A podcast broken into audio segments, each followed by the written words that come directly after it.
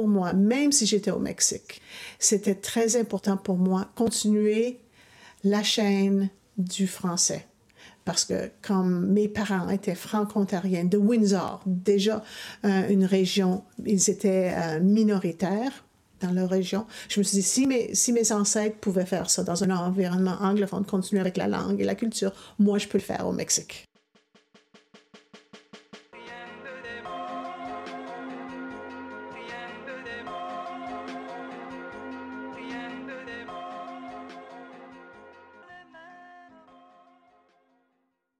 Bonjour, je suis Marguerite Pajot. Euh, je suis née à Ottawa en 1957.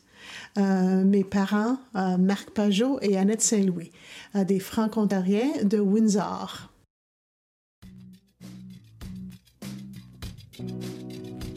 Et moi, c'est Evelyne Baraquet et vous écoutez Ma Parole.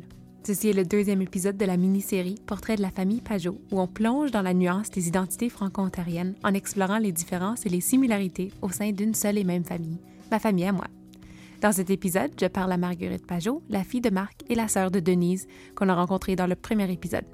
Nous allons aussi rencontrer son conjoint José et ses enfants Nicolas et Marie-Claire. Ma tante Margot est la sœur aînée de la famille de cinq. Elle est née à Ottawa après que ses parents ont décidé de déménager de Windsor pour donner à leurs enfants la chance de grandir en français. OK. Ben, mes premières euh, mémoires, c'était vraiment euh, du jardin d'enfants Saint-Thomas d'Aquin, euh, qui était dans le bout de Alta Vista. au Ottawa South. Et vraiment, c'était comme un voisinage. Nos voisins, ben, quand j'étais très jeune, c'était des Italiens et des Libanais. Euh, donc après ça, on a déménagé à Hamilton. Et ça, c'était intéressant parce qu'à Hamilton, euh, il n'y avait vraiment pas de français. Euh, on est allé à la seule, je crois qu'on est allé à la seule école francophone, c'était les Sœurs Grises. Et à ce temps-là, c'était moi, ma sœur Louise et Denise. On prenait l'autobus tout seul pour se rendre au centre de la ville, à, l'école. Et je me souviens très bien, à ce temps-là, on avait un, voisin italien qui, je crois, travaillait euh, dans peut-être euh, les mines, ben, le fer. et je ne le savais pas, mais vraiment, à ce temps-là, on parlait seulement le français. Parce que, comme voisin, on est allé un jour lui dire qu'on avait des alligators in the basement. Il disait, What, you little French girls, alligators? On avait mélangé le mot araignée avec alligators. Donc, euh, et ça, c'était à Hamilton. Donc, vraiment, on parlait le français à la maison, mais je me rendais pas compte que les gens peut-être ne comprenaient pas tout le temps.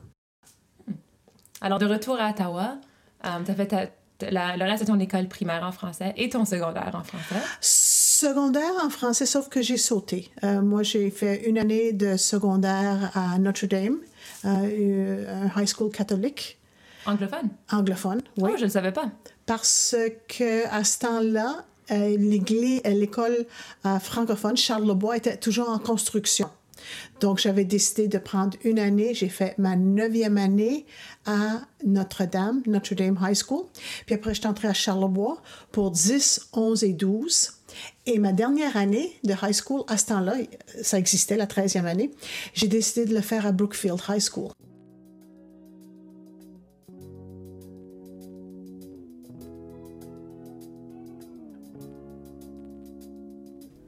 Depuis le secondaire, Margot était curieuse de découvrir d'autres cultures et d'autres langues. C'est même pour ça qu'elle a changé d'école pour aller à l'école anglophone en 13e année, car elle trouvait son école francophone dans le temps un peu trop homogène. Cet intérêt dans les autres cultures, il me semble, est commune dans notre famille.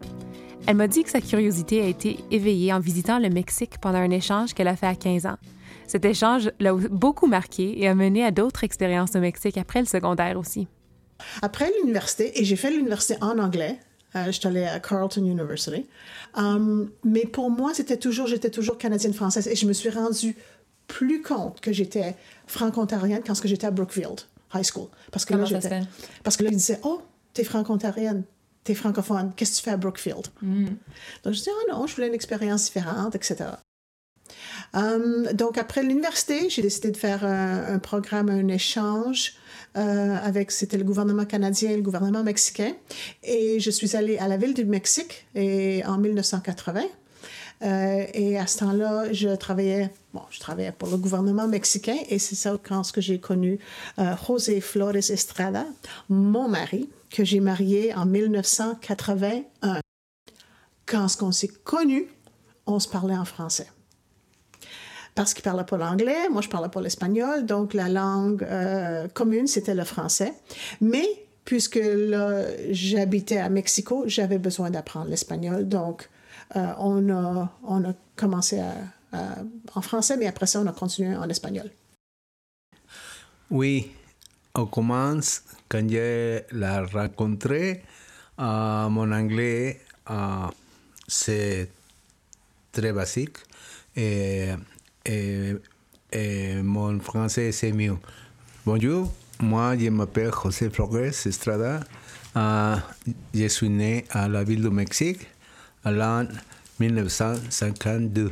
Quand j'ai été à l'université, j'ai euh, allé à la France pour faire une matrice. C'est ça la, raison principale pour laquelle j'ai commencé à étudier le français. Et euh, donc, j'ai vécu au Mexique pendant deux, trois ans. Puis après, on a décidé de déménager à Ottawa. On était ici à Ottawa pendant cinq ans. Et euh, à ce temps-là, José faisait ses études de maîtrise. Puis après, on a décidé de retourner au Mexique. Je retournée en 1987. Mon premier euh, fils, Nicolas, est né en 1990 et Marie-Claire 1991. Donc, euh, pour moi, c'était pas mal naturel de parler aux enfants en français. Et aussi, pour moi, même si j'étais au Mexique, c'était très important pour moi continuer la chaîne du français. Parce que comme mes parents étaient franco-ontariens de Windsor, déjà euh, une région, ils étaient euh, minoritaires, dans leur région. Je me suis dit, si mes, si mes ancêtres pouvaient faire ça dans un environnement anglophone, continuer avec la langue et la culture, moi, je peux le faire au Mexique. Et pour moi, c'était super important euh, que, les que mes enfants aient une éducation en français. J'ai décidé d'inscrire les enfants au lycée français. C'est le système français de la France, mais euh, je me souviens quand je suis allée au lycée français, j'ai dit non, je suis canadienne française, c'est super important pour moi de continuer la langue et je veux inscrire mes enfants au lycée français. Parenthèse explicative. Les lycées français sont des écoles privées de langue française qui se trouvent tout autour du monde et qui suivent le système pédagogique français de France, évidemment. Le réseau de lycées français est coordonné par une agence qui est sous la direction du ministère français des Affaires étrangères. Fin de la parenthèse. Alors, vous avez décidé, OK, José parle en espagnol aux enfants, Margot, elle parle en français. Oui. Et ça va être comme ça, ils vont apprendre les deux langues en même temps. Oui, oui, oui c'est ça. Um, mais alors, comment est-ce que Margot t'a convaincu d'envoyer Nicolas et Marie-Claire à l'école en français et pas en espagnol? Ah, parce que uh, elle m'a dit que uh, la tradition à son famille, uh, c'est parler les deux langues, l'anglais et le français. Et, et avec l'espagnol, automatiquement, euh, les enfants pourront avoir de trois langues. Mm -hmm. Et je suis d'accord avec oui. ça. Oui. OK, alors c'était une décision très facile. C'est très facile, pas de problème pour ça.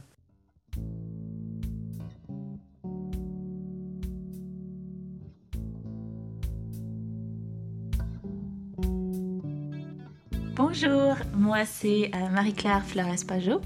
Euh, je suis née au Mexique. Je suis mexicaine et euh, euh, franco-canadienne. je m'appelle Nicolas Flores Pajot. Je suis né au Mexique le 27 mars 1990.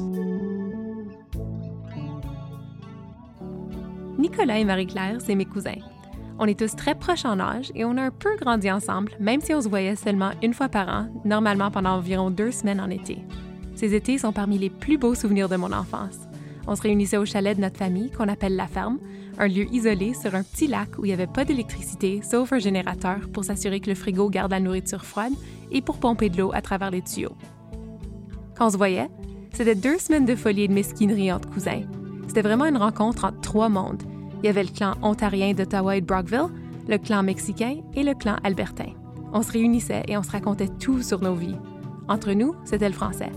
Et j'avais jamais trop réfléchi au fait que ça a dû être une expérience assez particulière, être francophone au Mexique.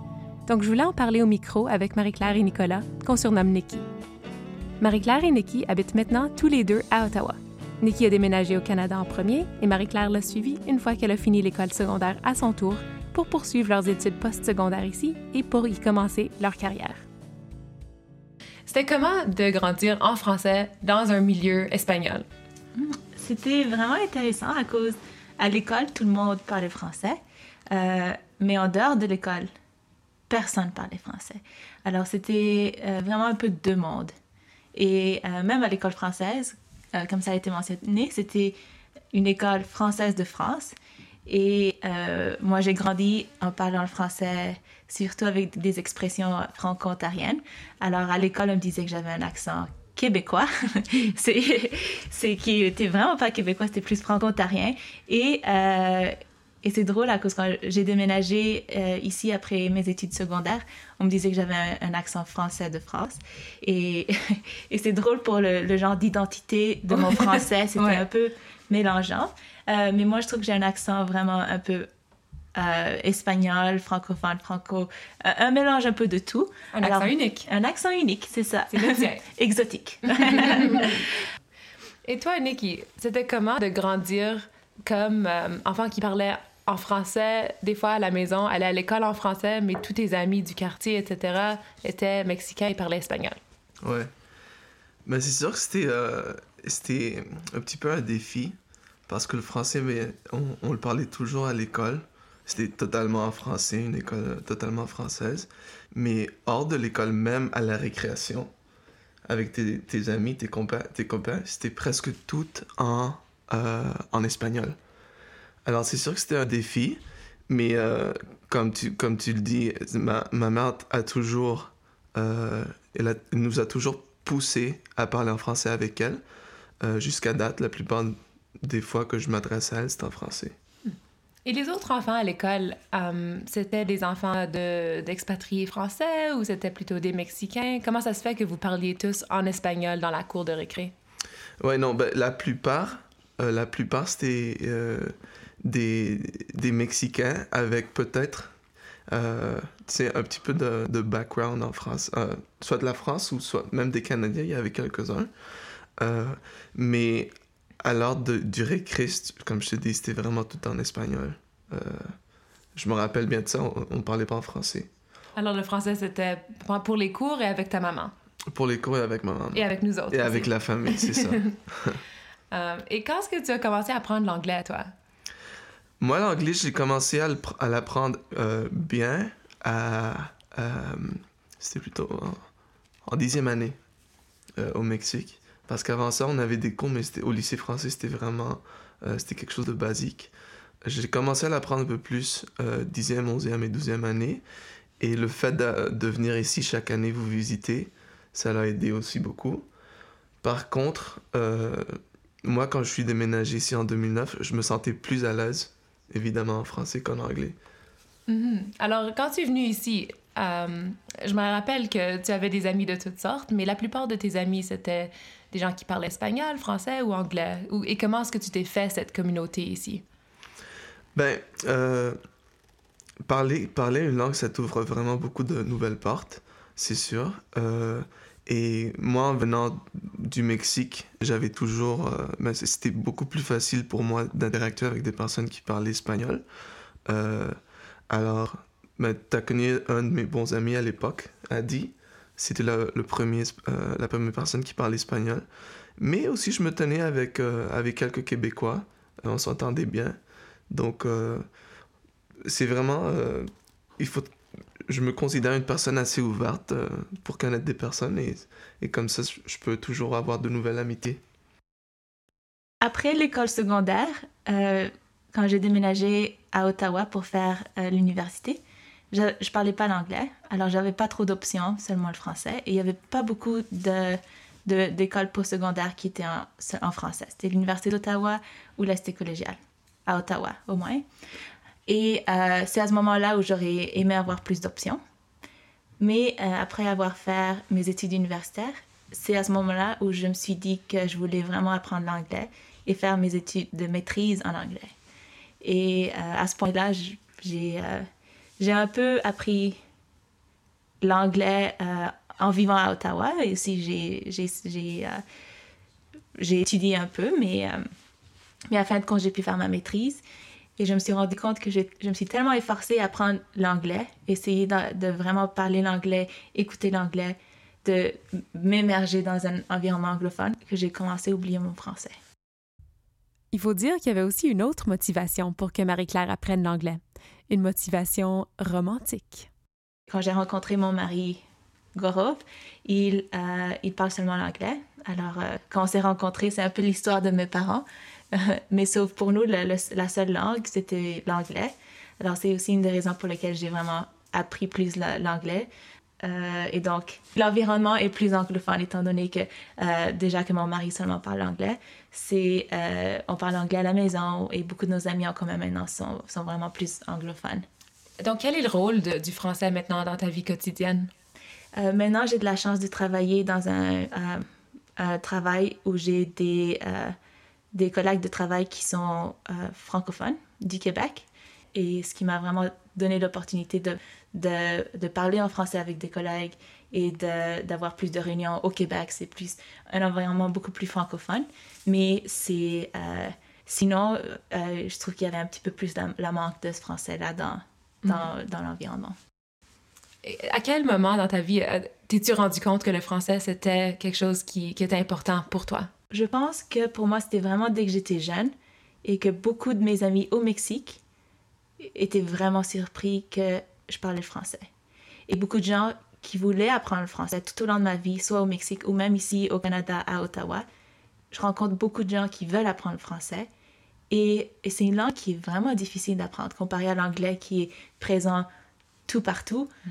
Euh, le français, c'est vraiment difficile, la prononciation, la grammaire, c'est les accents, c'est, c'est, pas une langue facile. Et mm. moi, l'avoir appris sans effort, et je dis vraiment un peu sans effort, étant donné que ma mère parlait en français depuis que j'étais jeune, je, je trouve que c'est, je suis vraiment chanceuse et je trouve que j'ai apprécié ça depuis que j'étais assez jeune. Pour Nikki aussi, son rapport avec la langue française a changé après avoir déménagé au Canada.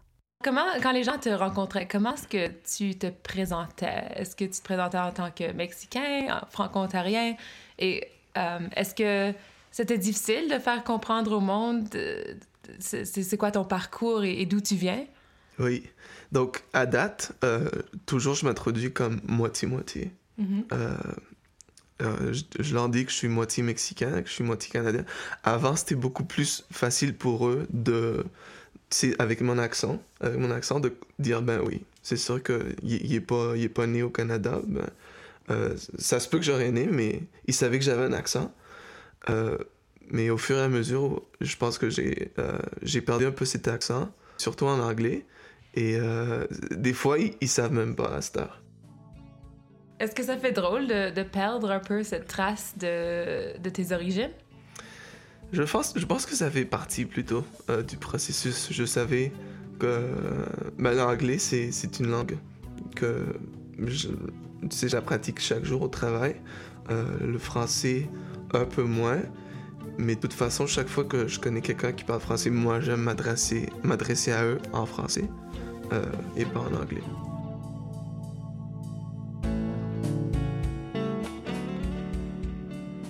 si tu décides un jour d'avoir des enfants, euh, est-ce que tu penses que ça serait important pour toi qu'ils aient une éducation en français? Mm-hmm. oui, certainement. Euh, ayant grandi au, euh, au, Mexique et ayant vu les, les, efforts que ma mère et mes tantes ont fait et mon grand-père et beaucoup de générations avant nous ont vraiment fait un grand effort pour maintenir la langue française dans notre famille, je, vois vraiment l'importance de, de, garder ça pour les prochaines générations. Pour moi, c'est super important, surtout dans les origines de notre famille, Pajot, que, euh, tu sais, ben, commencer avec Pépé. Euh, mais tu sais, ça, ça a pris un effort de, préserver euh, le français. Et je pense que c'est notre responsabilité aussi, tant que cousin, de, euh, d'essayer de faire la même chose. Bien que le français est une langue qui peut donner aux franco-ontariens accès à des opportunités très intéressantes, plusieurs d'entre nous, on se trouve des fois confrontés à une insécurité par rapport à notre français. Cette insécurité linguistique, je l'ai souvent ressentie depuis que je suis partie à l'université dans un milieu anglophone complètement détaché de la francophonie de Brockville et d'Ottawa que je connaissais. J'ai dû me confronter au fait que je perdais un peu de mon vocabulaire et de mon aise, tandis que mon aptitude à m'exprimer sur des thèmes de plus en plus complexes en anglais s'élargissait. En même temps, quand je me trouve dans les milieux francophones, on me fait des fois des petits commentaires sur mon français, sur mon accent, qui m'ont fait perdre un peu de confiance. Ça peut être difficile quand le fait d'être francophone fait partie de son identité. C'est pour ça que j'ai voulu en parler avec Nikki et Marie-Claire pour voir si eux aussi ils ont déjà ressenti cette même insécurité par rapport à leur français et vécu ces mêmes genres de critiques. Est-ce que tu t'es déjà fait critiquer pour ton français ou est-ce que les gens étaient déjà surpris que tu parles français malgré le fait que tu es né au Mexique? Ouais, non, je me suis jamais fait critiquer. Euh, au contraire, d'ailleurs, toujours des personnes sont assez étonnées que je parle, je suis trilingue. Ils mhm. s'attendaient pas parce que on, parle souvent en anglais, euh, mais ils savent pas que je parle français. Après ça, je leur dis que je parle espagnol aussi, donc c'est comme euh, ils sont plutôt c'est une, bonne jalousie quoi. Alors ça a toujours été un atout. Oui, oui, certainement. Plutôt professionnel ou est-ce que tu trouves que aussi dans ta vie sociale ça aide de parler le français ces jours-ci? Je trouve que ça l'aide parce que, surtout en université, j'avais beaucoup d'amis québécois euh, ou de personnes qui parlaient français. À ce temps ici, euh, je me tiens avec quelques amis, mais je les rencontre pas si souvent. Euh, je pratique plutôt le français, ou je parle plutôt le français quand je suis avec la famille, donc avec vous. Est-ce que parfois tu es confronté à un genre d'insécurité linguistique? Parenthèse explicative. OK, ça fait deux fois que j'utilise ce terme, donc je m'interromps pour vous le définir. L'insécurité linguistique, comme l'explique Anne-Marie Baudouin-Bégin, que vous connaissez peut-être sous le nom de l'insolente linguiste, c'est le fait d'identifier une norme, c'est-à-dire cette manière de parler et d'utiliser la langue, c'est la bonne manière, et de se sentir inadéquat par rapport à la norme qu'on a identifiée. Voilà. L'insolente linguiste en parle un peu plus euh, en détail dans une vidéo récente publiée sur sa page Facebook. Allez la suivre, c'est super fascinant. Fin de la parenthèse. Euh, très bonne question. Et la réponse est oui. Euh, une des choses, c'est quand j'ai déménagé à Ottawa, j'étais à une école où euh, le français de Québec était plus, plus présent. Et, et mon français n'était. J'avais pas le même accent et je me sentais un peu plus. Je me sentais différente. Et je sais pas si c'était plus interne ou externe, mais j'avais vraiment vu cette différence et je me sentais euh, différent, mais aussi euh, quand j'ai commencé à prendre, quand j'ai fini ma maîtrise et j'ai commencé à travailler, euh, et j'ai, je me suis vraiment forcée d'apprendre l'anglais, et je commençais à oublier mon français. Je suis devenue plus gênée de parler en français, à cause je commençais à mhm. oublier un petit peu des expressions ou j'oubliais des mots. Et c'est à ce moment-là, quand je devais vraiment faire face à, à des collègues francophones, québécois, euh, je trouvais que j'étais un peu gênée de parler et de faire des fautes. Et euh, tout le monde est, est, vraiment gentil avec moi. Personne jamais rien dit. J'ai vraiment, je me suis sentie jugée. Mais c'est moi-même qui s'est rendu compte que quand je commençais à oublier des mots ou si j'avais, moi-même, je me sentais gênée de, d'avoir un accent différent ou d'oublier certains, certains mots ou certaines expressions. Et comment tu as fait pour surmonter ces insécurités? Ou quand, quand ça se passe encore, qu'est-ce que tu fais pour te rappeler de, euh, que ça vaut encore la peine de parler français, ça vaut encore la peine de, continuer?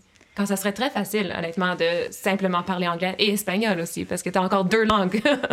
Exactement. Et c'est ça. Des fois, je trouve, quand j'ai ces, sentiments négatifs euh, auprès de mon, mon, français, que des fois, je me dis, oh, je préférais parler une langue très bien au lieu de trois langues assez bien. À cause je parle, je pense je rêve, je, je compte de, tout dans trois différentes langues, mm-hmm. ce qui est vraiment un avantage, mais en même temps un désavantage à cause j'aimerais m'exprimer très bien dans une langue, mais euh, des fois je trouve pas que j'ai cette langue et euh, mais à fin de compte j'ai tellement de chance de savoir de parler trois langues, ce qui, ce qui me, conforte un peu que euh, mon accent ou des fois si j'ai pas les meilleures expressions ou si j'ai des fautes, c'est correct, ça, ça veut dire simplement que euh, je parle d'autres langues et ça vient avec, euh, ça fait partie de ma personne, de qui je suis, d'où je viens et euh, de mon expérience. Alors, à fin de compte, c'est pas un, um, c'est un désavantage, c'est vraiment un acquis.